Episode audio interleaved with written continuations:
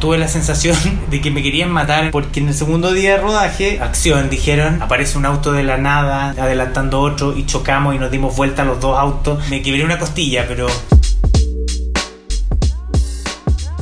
Cada semana, un referente de la industria creativa te cuenta su lado B en este podcast. Escucha y descubre. Bang, historias, de, creativos.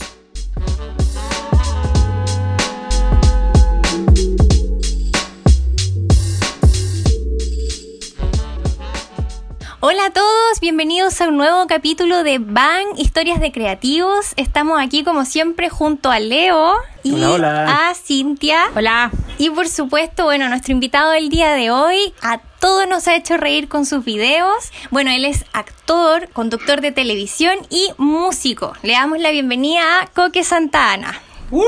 ¿Cómo está ahí, Coque? Bien, me dio cosita cuando dijiste, muchos ha hecho reír y, y llorar también. Porque con, con algún personaje? ¿Te tocó un personaje dramático? Sí, sí. Antes de Walkie Talkie yo era, él tenía el casting de violador, golpeador, asesino, triste. ¿Pero en, en Mea Culpa? En todas las cosas. Y en Walkie Talkie nos hicimos amigo el tiro porque ellos me decían, tú haces todo lo que a nosotros, cuando se nos ocurren cosas raras, tú siempre las haces. Y entonces nos conocimos en el 2008 y empezamos a hacer videos, videos raros. Una vez, una cosa que yo no haría de nuevo. Que, Ah, espérate, Coque, el 2008. Yo pensé que había sido como así de una, 2015, 13. Es que Walkie Talkie, ellos siempre se dedicaron a internet cuando nadie pescaba internet, pues cuando estaba Terra.cl, año 2007, por ahí, y nosotros nos conocimos en 2008 para unas cámaras indiscretas que se hacían para Terra.cl. Se llamaba Chile Insólito, experimentos sociales, que ahora, está- ahora como que están de moda igual. Ponían un gallo, no sé, pues curado, subiéndose a un auto, a ver qué hacía la gente alrededor, y era muy divertido porque se escondían con las cámaras y nadie se da cuenta nunca. Y ese puras cuestiones raras, en una, me acuerdo que me puso un colalés en la playa Acapulco, en Viña. Ya.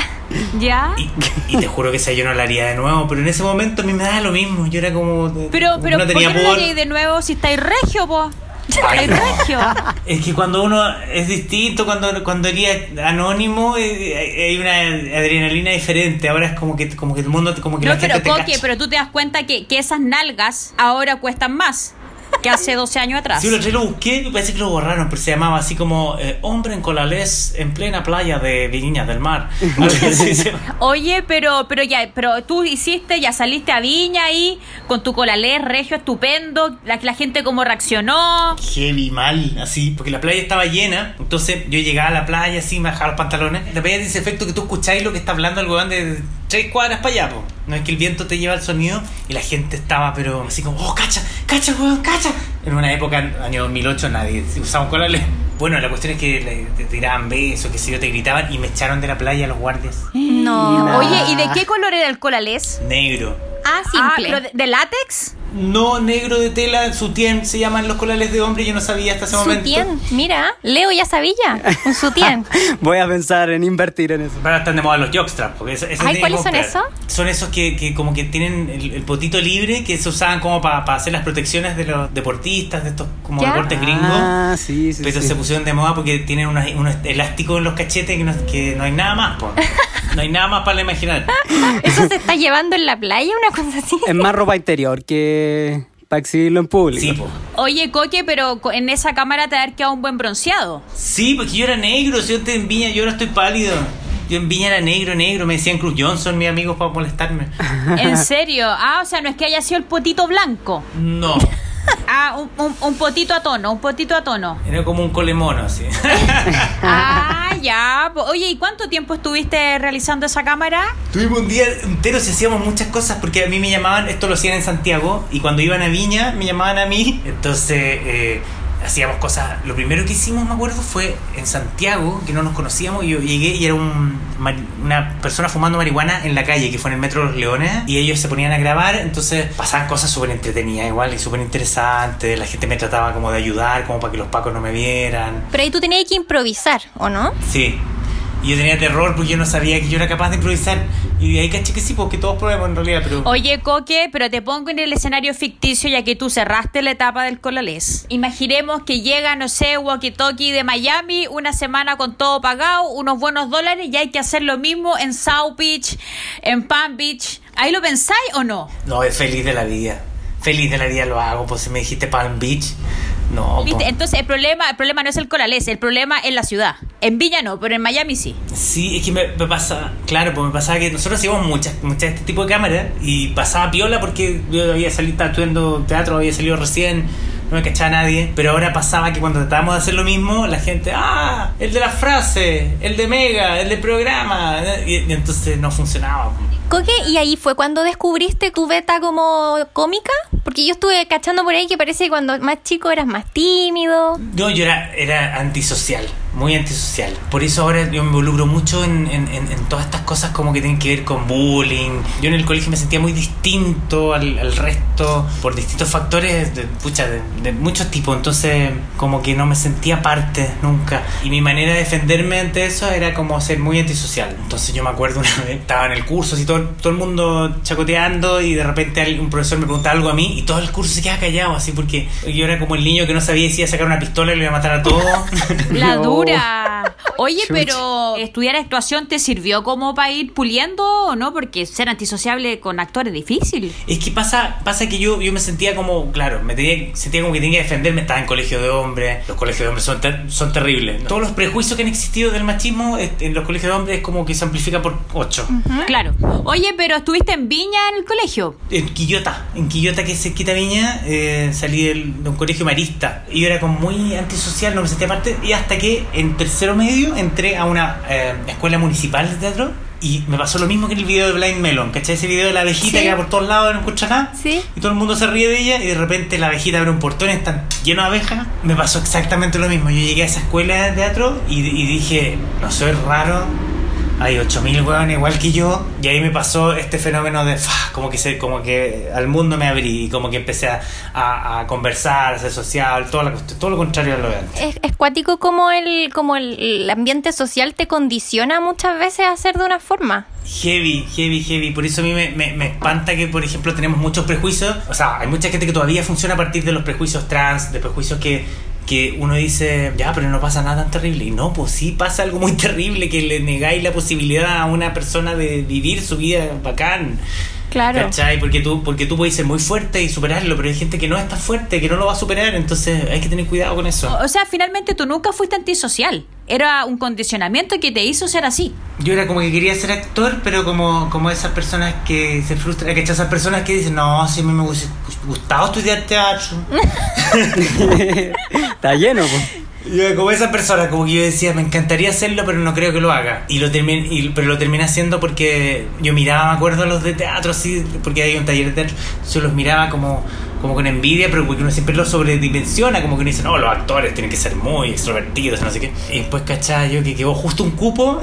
Y, y- y yo me tuve que meter así obligado y ahí y eso fue a los 12 años y de ahí que me gustó y en tercero medio ya no sé qué edad tenía 16 y ahí nos íbamos de gira hicimos mucho teatro conocí gente muy especial y ahí me, me, me ubiqué me sentí parte de- del planeta Tierra Oye, Coque, pero cuando tú ya decidí estudiar eh, teatro como profesión, ¿tu familia te apañó o, o buscaban una carrera más conservadora? es que pucha apenas empe- empecé a estudiar todos te dicen todos te dicen como no pero si no sé qué la cuestión no tener plata y yo empecé al revés pues como yo ya estaba haciendo la, el teatro municipal yo me puse a inventar otras carreras puse a hacer un preuniversitario, de una proactitud, de una PSU, hice inge- ingeniería civil acústica, estudié un año. Pero me sirvió, me sirvió para madurar y entender la vida de otra forma también. Coque, ¿dónde estudiaste tu teatro? Ya, pues yo me vine de vuelta y empecé a hacer mil cosas, porque siempre como ya estaba haciendo teatro en esta academia, o sea, en esta cosa municipal, eh, me metí a hacer cursos de barman, Para trabajar, qué sé yo. Y un día mi mamá me dijo, ¿por qué no te dejas de huellar y estudias teatro?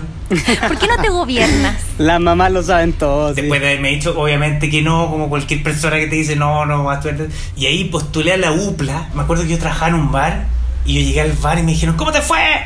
Y yo así como, no quedé. Y, no, y ni yo lo podía creer porque yo decía, para la única cosa que sirvo en la vida no quedé. No. Qué Y frustración. no lo podía creer. Y me acuerdo que ese- esa noche yo estaba así muy, muy bajoneado y llegó un cliente que iba siempre al, al bar. Y él me dice, pero anda, anda la consola por Zafel. Y yo así como, ¿en serio? ¿Existe una escuela? Y me fui. Y, y ahí donde tuve mis mejores años de teatro. En la escuela y terminé estudiando y con mi otra amiga que nos quedamos los dos en la UPLA, nos nos quedamos. Ya. Y nos fuimos para la escuela y pucha, yo no me arrepiento ni un segundo. Encuentro que, que es lo mejor que me puede haber pasado. Estudiaste en la escuela de, de la Consuelo Holzapfel. Sí, en Viña. Y te juro que no me arrepiento ni un segundo porque esa escuela tenía una, una cosa tan especial que tenía como todos los, todos los actores, los profesores eran actores ejerciendo, ¿cachai? Porque las escuelas de teatro generalmente tienen como profesores que llevan 80 años haciendo clase, pero que no han pisado un escenario nunca o poco. Y estos locos eran, hacía clase Bastián Bodenhofer, eh, todos los amigos de la Consuelo. po. Claro. Y bueno, volviendo para atrás, que nos estabais contando que en esta cámara indiscreta fue que conociste a Walkie Talkie. Y ahí entró como que se abrió el camino a la fama. En en ese tiempo internet tener así como ser viral era que te habían visto 100, 100 views. Porque nadie pescaba internet, pues si la tele era regía en ese tiempo. Y lo que pasó de ahí hasta el 2012, que me llamaron y me dijeron, oye, vamos a hacer un video del censo, que cachaste que el censo está tan raro, va a ser como una, una parodia, hagámoslo. Y yo, bueno, y llegué y fue como, nadie sabía muy bien qué íbamos a hacer, había una lista de preguntas. Después me dijeron, ya inventa tu pregunta y te grabamos. tan gananito, tan ganana. Y lo grabamos a las 5 de la tarde y a las 8 de la tarde ya estaba subido. Cáchate, pues imagínate un video de la Sí, edición así express. Eso así, amateur total. Y lo subieron y yo me llegué a mi casa en la noche y en la noche ya tenía el Facebook lleno de gente como, oye, te viene este video. Y yo así como que me asusté porque yo no lo había visto. Al otro día me llamaban de la cuarta del, del Mercurio, yo no entendía nada. Yo muerto susto, así como que sentía como que me había robado un banco. No sé, como que había hecho algo malo. La gente te empezó a reconocer en, en- en X parte, supongo, ¿no? Sí, pues la siempre me voy a acordar de la primera persona que iba pasando por la calle fuera de donde yo vivía y me dijo, mira, ese es el hueón de la frase. Y, y ahí como que quedé como el hueón de la frase.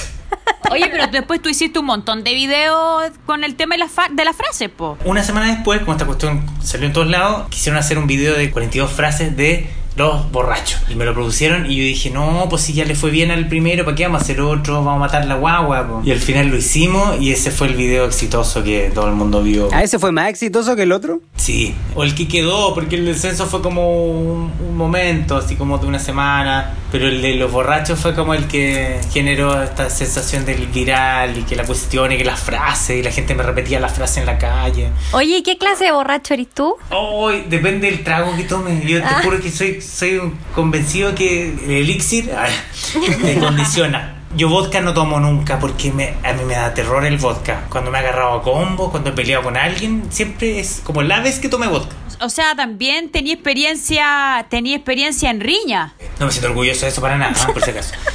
Eh, es que ¿sabéis qué me pasó a mí? Que esta, este fenómeno de la frase y todo generó como una especie de eh, ser muy conocido repentinamente. Y yo a mí tenía un escape que era, era como que a mí me gusta salir a, a carretear o a tomar o a bailar solo y libre, ¿cachai? Entonces me pasó que cada vez que yo salía se me acercaba gente y, y los curados, pucha, no son muy simpáticos, la verdad, o simpáticas. Un momento que yo cada vez que iba a salir tenía encuentros con tres, cuatro personas, mujeres que, ah, ¿por qué no me miraste? Ah, ¿por qué no me contestaste? ¿Por qué no me saludaste? Ah. Un hombre, oye, ¿qué te queréis? La raja, o en Belcayapa. Y, y como que mala onda, mala onda gratis. Y como que hubo un minuto donde yo, yo empecé como a defender, así. No sé, hay que estar ahí, la verdad. Yo, yo- yo hubo un minuto en donde era tan tan difícil. Yo, yo viví un tiempo de ese tiempo en las tarrias, así muy al lado, al lado de todo el mundo. po. Y yo no podía, estamos hablando del año 2013, yo no podía ir al, al negocio de la esquina, no podía, no podía llegar. Qué Porque me, brillo. me paraba una persona, una señora que te quería abrazar, un señor que te quería pegar, un gallo que te quería desquitar, otro que la polola, no sé, lo dejó porque se parecía a ti, otro que... y así. Chuta, eran varias historias solamente con ir al almacén. Como que generó una defensa, como que no quería hablar con nadie, entonces de repente se te acercaba la persona en la mejor de las ondas y yo no recibía esa mejor de las ondas porque estaba preparado para la mala onda. Es que hay gente, te, te juro que hay gente de todo tipo, y hay gente que te- es capaz de pegar, hay gente que te puede pegar en la calle, a pito de nada, porque uno no, uno no sabe, ¿cachai? Uno, uno tiene su amigo y uno piensa que el mundo es como su amigo y no te das cuenta que hay una persona que te quiere matar, otro que te, otro que te quiere pegar un balazo, otro que te quiere dar un beso, otro que te quiere, etcétera. Oye, Coqui, pero de la gente que se te acerca, ¿cuál es el perfil que más se da? Es como, oye, hola, una foto contigo, una selfie. El del saludo a la tía, a la amiga, a la hija. Oiga, esto es por, no es para mí, es para mi mamá, que mi mamá a usted le cae bien. ¿Por qué no le manda un beso, un saludo aquí? Y te pone la cámara y yo creo que hacer ahí no sabe poner abierto. Ah, chuta, chuta. Oye, pero te, te podrías hacer un Patreon y puedes ir cobrando por ciertas cosas también. ¿Qué un Patreon es como los OnlyFans? Claro, una cuestión así. No, pero, pero no puterío, pues no puterío. Les dais como regalos de acuerdo a lo que pagan. Voy a hacerlo, no sé, pues de 5 lucas mensuales, 10 lucas mensuales. Los más baratos, 2 lucas y media. Y podéis generar ciertos dividendos. ¿Viste? Mira, te estoy dando modelos de negocios. Mira, lo único que se me Lo ocurre que, hasta lo ahora que partió es como un programa de radio, ahora una asesoría financiera. No, pero, pero igual ahí va- vaya armándote, pues te haces como un pack de servicio. Y es súper común. Y la gente lo paga, si hay público Ya. para todo. Oye, sí, sí, yo quiero Ahí todo, podría quiero todo, anotar quiero la página. Ahí po- podría, podría hacerte, pues entonces ponerle que alguien es súper, súper, súper fanática tuya, no sé, pues ya 15 lucas, es unos 5 minutitos, hola, feliz cumpleaños, que estés bien, y todo lo así por el tema de las redes sociales, pues. Y ya es plata mensual. Oye, un buen negocio ese entonces. ¿eh? No lo entendí mucho, pero no, me parece también bueno. podía optar por la, la opción del OnlyFans nomás, po. Pero es que Ya esas son con ahí tenés fotos plata segura. po. Hay que mostrar cachetes, sí. Pero por ejemplo, tú tenés cuánto, 180 mil seguidores, aproximadamente el 7% es la gente que visualiza lo que tú comentas y como cualquier modelo de negocio, el 10% de tus seguidores finalmente son tus clientes que van a pagar cualquier tipo de servicio que tú puedas entregar. El 10%, 180 mil, podría ser un cliente muy seguro que podría pagar algún tipo de servicios tuyos. Yo hasta ahora le hago cualquier servicio. Lo importante es que me paguen. Porque pucha que, que yo me muevo muy poco en eso. Porque no tengo contacto. Soy como muy solo en eso. Tú eres mi contacto ahora. Claro, no, pero en serio, hay, hay mucha gente en la televisión que lo hace. Yo no cachaba nada, pero la Antonella Ríos somos súper amigos. Y ella recién me está diciendo así como que tiene todo, esta, todo lo que tú me estás contando. Tiene hasta un OnlyFans, de hecho. Bueno, sí, si el coque quiere ahí, podría volver el colalés con el OnlyFans. Tengo una foto en Jockstrap que la voy a subir luego. Ah, va, va a quedar la cagada. Pero no, pero esa se tiene que pagar, po. No, porque está antigua, que la subo. Ay, pero es que no, no, no, no me quiero salir de la grabación. No, después se la muestro. Oye, Coque, y el tema de la música, porque tú, bueno, tú eres músico, eres vocalista, tenés tu propia banda, Río Pacheco. Eh, ¿En qué momento surge eso? Porque en algún momento, yo no sé si la música siempre te gustó, pero en algún momento te decidiste por teatro o música. ¿Cómo pasó eso? Pucha, yo de alguna manera extraña desde chico, desde muy niño, tengo afinidad musical. Y yo no me vine a Santiago a actuar, yo me vine con una banda que teníamos un sueño de sacar un disco y todo, que se llamaba Demonio Suelto, años, mil, años 2010. Y nos vinimos a Santiago con la idea de empezar a grabar el disco, qué sé yo, y duró como 5 o 6 meses y nos, nos disolvimos. Y yo siempre, y seguía haciéndolo con otras personas, con amigos, siempre con amigos. Como no había estudiado música ni nada, no me sentía con la, con, con la patudez necesaria para hacerlo. Hubo un minuto en donde yo descubrí que efectivamente yo podía hacerlo y ahí ubiqué músicos profesionales que no eran amigos de uno, ¿cachai? Y ahí surgió Río Pacheco, el año 2015, 2014. Cuéntanos sobre la hater de Twitter, pues que eso nos contaste fuera de grabación. Sí, pues había una hater que odiaba a mis papás por haberme tenido. Un día la, la increpé, un día llegué en estado de... ¿Ebriedad? A las 3 de la mañana le dije textualmente un garabato, le dije, huevona sin vida, búscate una vida, algo así le dije. Pero me acuerdo de haber usado la palabra huevona, que te juro que es muy fuerte la palabra huevona. Es más fuerte que huevón, porque huevón es como que está más, Sí, pues. más normalizado. Pero huevona tiene que ver como con una falta de respeto. Sí, igual es verdad, uno dice acá rato won, won, pero bueno. Oye, pero ¿era una persona real o era un perfil falso, un boots que... No, una chica que se llama Merlina, siempre me, me voy a acordar, y que cuando le respondí me empezaron a, a- a atacar entre como 100 personas que eran sus amigos, y un tipo me escribió así como, ten cuidado con ella porque ella es muy peligrosa, eh, ella tiene tu foto pegada en no sé dónde, Ay, y te odia. ¿En Y serio? verdad uno ahí se da cuenta que, que pucha, hay mucha gente que vive en, en- función de la, de la TV, po. entonces por eso es tan importante la televisión en el sentido de que rige a algunas personas, ¿cachai? Si tú Exacto. que ponerse una polera azul y aparecen tres gallos con la polera azul, entonces... Claro, no, y eso te Eh. demuestra que hay mucha gente buscando cosas en internet precisamente, pues, a propósito de lo que estábamos hablando. Sí, bueno, esa es la época negra, pero ahora ya yo considero que todos tenemos como esta, esta tribuna en, en nuestras redes sociales y Oye, oye, Coque, te quería preguntar dos trabajos desde tu visión ha sido más relevante para tu carrera y cuál es el que más te ha gustado, independientemente de la relevancia económica o de medios que pueda haber tenido. Hay una película que se llama Sin Norte de Fernando Lavandero que todo lo que sucedió en esa película, todo fue para mí eh, la respuesta a la pregunta que hiciste. Todo es relevante, todo tiene que ver, incluso cuando él me, me contactó para hacerlo, que me llamó mucho la atención que a mí me contactaran, porque generalmente uno está acostumbrado a ir a un casting, co- competir con 100 personas más. Y para Esto algo, fue como que- más acostumbrado a la comedia, pero este no es comedia. Sí, po. Y me acuerdo que él me llamó y yo le pregunté así como, ¿pero por qué? Y él me dijo una serie de cosas y me analizó. En el fondo me dijo todo lo que yo, yo in- intento hacer cuando estoy actuando. Como que me lo dijo. Entonces yo ahí, yo ahí entendí y dije, ya, eh, voy a hacer lo que tú quieras. Y, y literalmente lo hice. Y nosotros hicimos un road movie que duraba un mes, el, el- el viaje, y las cosas iban sucediendo como, iban jugando con la realidad, porque nosotros jugamos que la, la actriz y yo éramos los únicos actores de la película, los demás eran puras improvisaciones. Entonces se generó un juego como realidad ficción muy misterioso y extraño, en donde yo tuve la sensación de que me querían matar en un momento. ¿Por qué? ¿Por qué? El equipo. Sí. ¿Por Porque en el segundo día de rodaje, eh, una toma que era muy inocente, que era como en una esquina, yo estaba estacionado en la- al lado de la carretera. Eh, Acción, dijeron, y yo partí la acción, el auto moviéndome, y aparece un auto de la nada, así, adelantando otro, y chocamos y nos dimos vuelta los dos autos. No. Y yo, te- yo quedé así, ¿A ti no te pasó nada? me quebré una costilla, pero Espérese, espérese, espérese. Antes de continuar con esta tremenda conversación, les quiero contar que este fin de semana me llegó la tremenda mesa que compré en Momenti Chile. Tiene un diseño increíble y lo más importante que es para espacios reducidos y queda perfecta en los balcones. Y mira, además son a prueba de rayos UV, insectos y agua, tienen soporte ajustable y desmontable, resisten hasta 11 kilos y están en distintos colores para que puedas elegir. Tienen despacho a todo Chile y las ventas son por Instagram y la web. Los pueden encontrar en Instagram y Facebook, arroba Momenti Chile y en www.momenti.cl. me quebré una costilla, pero yo dije, ya pasó esta cuestión y el segundo día de rodaje. Y empezaron a pasar muchas más cosas misteriosas, así como que entre medio se los secuestraron en Bolivia al equipo, al, eh, aparte del equipo. Dijeron, vámonos por un atajo y se metieron para Bolivia, porque estábamos en el norte, ¿cachai? Bueno, pasaban muchas cosas malas y me pasaban a mí, una tontera, como que de repente ya mandamos todas nuestras maletas para que se fueran a los vilos, ponte tú, y justo se cayó una maleta y no la pudieron encontrar y era la mía. Y Chuta. eh, o, o pasaban cosas así como que se desbarrancaba un auto. Oye, pero qué raro, porque esas cosas como que pueden pasar como en las películas de terror, ponle. Sí, pues están como Sí, las po. leyendas urbanas del Sí, po. exorcista y varias otras Y el, películas. y el- y el guion de esta película estaba escrito, pero la actriz y yo no teníamos derecho a verlo por un asunto de dirección. Entonces eh, llegó el momento en donde yo estaba, estábamos así como en Antofagasta, en la punta de un cerro, y yo fui a un auto a buscar algo y vi el guion encima del auto y yo dije, ¿lo veo o no lo veo?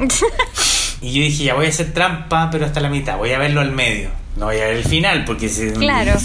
Y lo abro en la mitad y mi personaje dice como, perdón señora, pero es que estaba en la esquina, me acabo de dar vuelta en, en un auto y me puede ayudar, por favor. Y yo veo eso y yo dije, ustedes me querían matar y esta weá estaba programada. Oh, era como una cámara indiscreta. Claro, era ¿Y esa los, como- película. los confrontaste? Y sí, yo dije, yo, yo, me- yo no sé, no, quizás me tengo que ir de acá. Yo estaba muy asustado, la verdad. Y- La y paranoia. dije- sí, pues ya llevaba como 20 días y, y el productor de esa película me dijo, mira, si te matamos no podemos seguir grabando contigo. Así que quédate tranquilo. Claro, claro, claro. Fue una casualidad de esas raras. Que estaba escrito que pasara lo que pasó.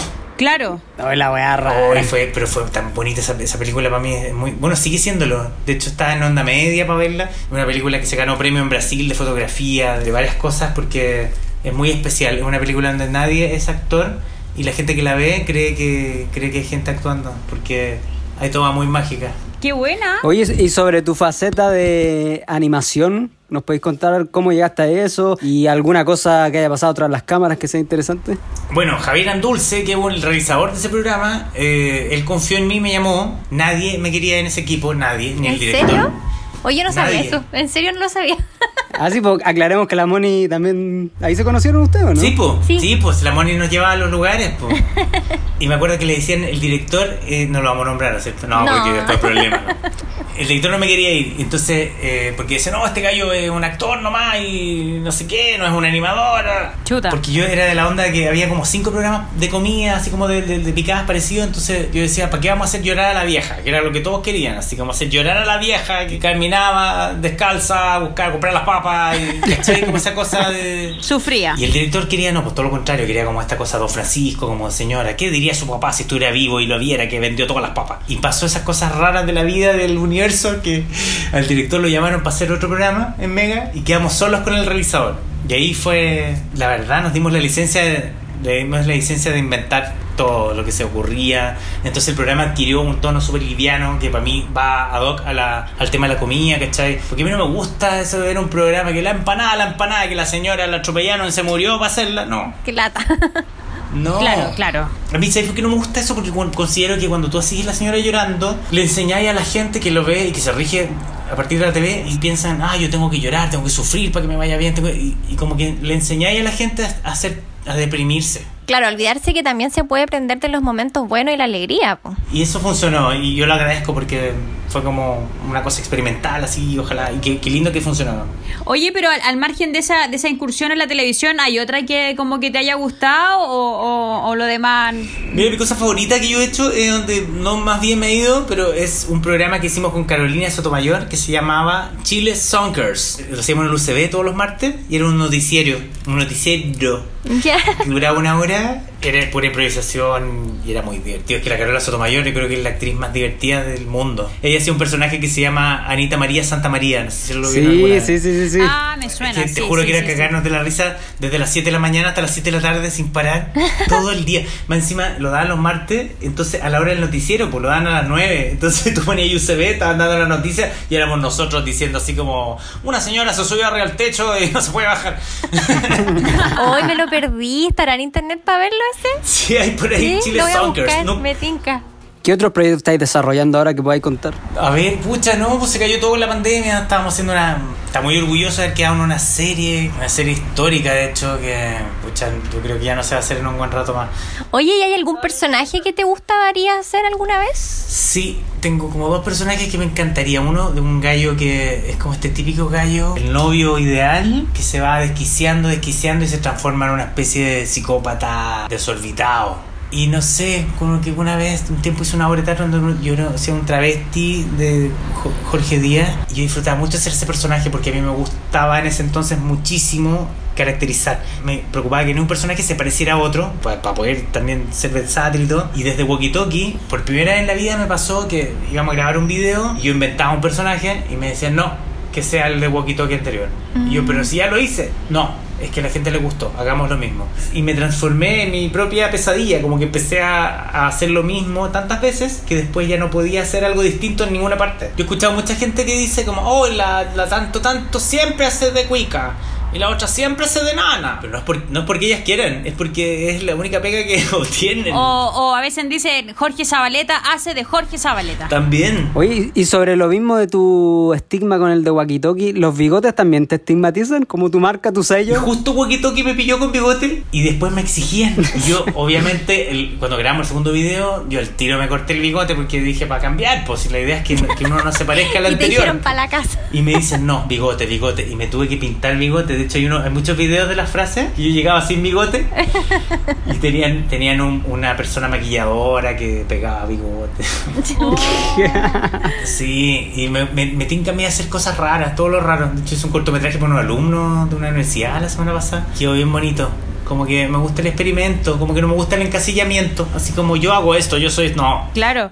Oye, Coque, para, para ir ya ir cerrando, ¿te gustaría algún día internacionalizar tu carrera? Sí, absolutamente. De hecho, me va mejor afuera. Porque, porque afuera, como no me conoce nadie, eh, tengo más credibilidad, siento yo como actor. De hecho, hicimos una serie que se llama Gringolandia. Gringolandia, sí. Que se ganó premios así Los Ángeles, en Nueva York. Claramente fue porque obviamente no te cacha nadie, entonces a mí, a mí me sorprendió, a mí me, me sorprendió mucho. No, bueno, Coque, un gustazo a haberte tenido acá, de haber conversado de lo humano, de lo publicitario y por supuesto confiando de que te vaya muy bien y a nosotros también. Coque, ha sido un gusto tenerte, un agrado conversar contigo, conocer un poquito más de ti. Nosotros muy contentos y felices. Oye, gracias por la paciencia que me tuvieron porque la gente no sabe, pero ustedes me tuvieron que esperar una hora que llegara a la casa. No, y, valió la pena, muy, muy, muy tela y por favor cuando un día estés aburrido a punto de ponerle nombre a las piedras, acuérdate del, del segmento marketing que le voy a echar mano.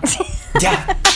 Vamos, vamos para arriba. Bacán. Por el sueño, el sueño de la casa previa. Gracias, chao a toda la gente, gracias por escuchar hasta Chao. acá. Gracias, Coque. Chao, Coque, estamos en Besos. contacto. Bye. Si quieres acceder a más contenido, síguenos en Instagram y Facebook, arroba bang.podcast. Y para escuchar otros capítulos, búscanos en Spotify o YouTube como Bank Historias de Creativos. La música que oyes al inicio y al final de este podcast es cortesía de Padrino Fat Beats. Búscalo en todas las plataformas digitales como PDN Fat Beats.